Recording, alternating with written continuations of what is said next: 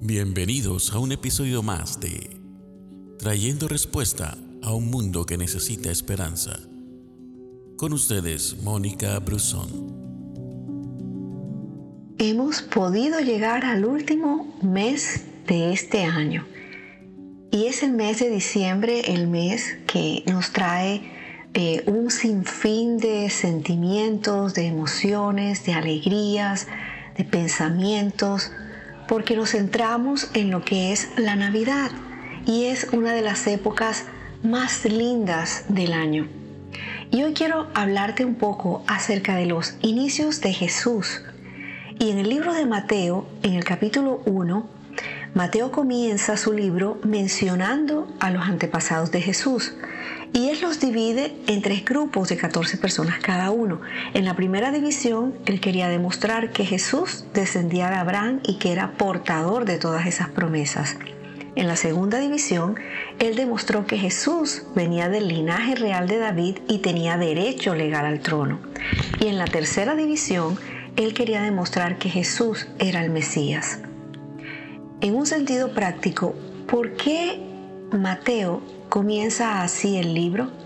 Lo hizo así porque entendemos mejor el final cuando conocemos el inicio de una historia. Y conocer el origen nos ayuda a valorar más los logros de alguien.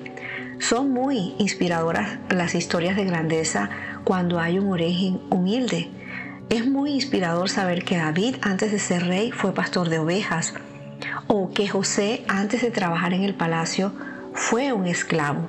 Como también inspira saber que Jesús no nació en una clínica cinco estrellas, sino nació en un establo y fue el hijo de un carpintero y llegó a convertirse en el Salvador del mundo.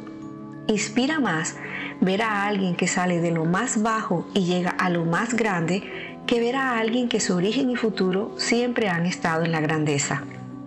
Entre los antepasados de Jesús hubo todo tipo de personas, reyes, gente pobre, gente de poca moral, pero nada de eso le impidió a él ser el Salvador, el más grande de todos los tiempos. Y desde su comienzo Jesús formó el mayor movimiento de todos los tiempos.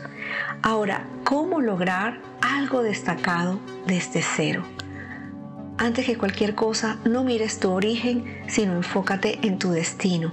Jesús nació en medio de la pobreza y la pobreza para él no fue un obstáculo para su grandeza. La grandeza no depende de la pobreza o la riqueza, sino de desarrollar el propósito. Jesús nació en lo sencillo, un hogar humilde, un pueblo pobre, un oficio básico y desde ahí pudo cambiar la historia. Hacer historia no depende del origen que se tenga. Jesús nació en Belén, pero su plan era llegar al mundo entero. Su objetivo no era llegar simplemente a la capital y reinar en un palacio. Lo suyo era llegar al corazón de la gente. Por eso Jesús iba de un lugar a otro. Y su objetivo no era ser el más reconocido, sino aliviar la necesidad de la gente.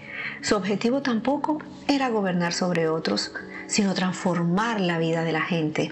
Y el verdadero objetivo no debe ser posición económica, sino ayudar a la gente. Jesús dijo, a todo el que te pida, dale. Y si alguien te quita lo que es tuyo, no le pidas que te lo devuelva. Al que te pida una donación en el lugar donde te encuentres, en la calle, dale. Él lo está necesitando. Al que te pide oración, dale esa oración, porque eso puede ser el comienzo de un milagro. Al que te pida apoyo moral, bríndaselo, porque tus palabras servirán de mucho en un momento de flaqueza emocional. Desde lo básico, poco a poco Jesús fue estableciendo su reino. Todo nace desde lo básico. El primero escogió a doce hombres que fueron sus discípulos. Luego fueron multitudes y después nacieron las iglesias, porque desde cero Jesús empezó un movimiento sin precedentes. Lo importante es comenzar. Si no comenzamos, no avanzamos. Al principio fueron unos pocos discípulos, pero después se fueron multiplicando. Y lo importante no es con cuántos comienzas, sino con quiénes comienzas. Unos pocos comprometidos hacen una gran diferencia. No busques cantidad, busca calidad porque la calidad produce cantidad. Gracias por escucharnos. No olvides compartir este audio.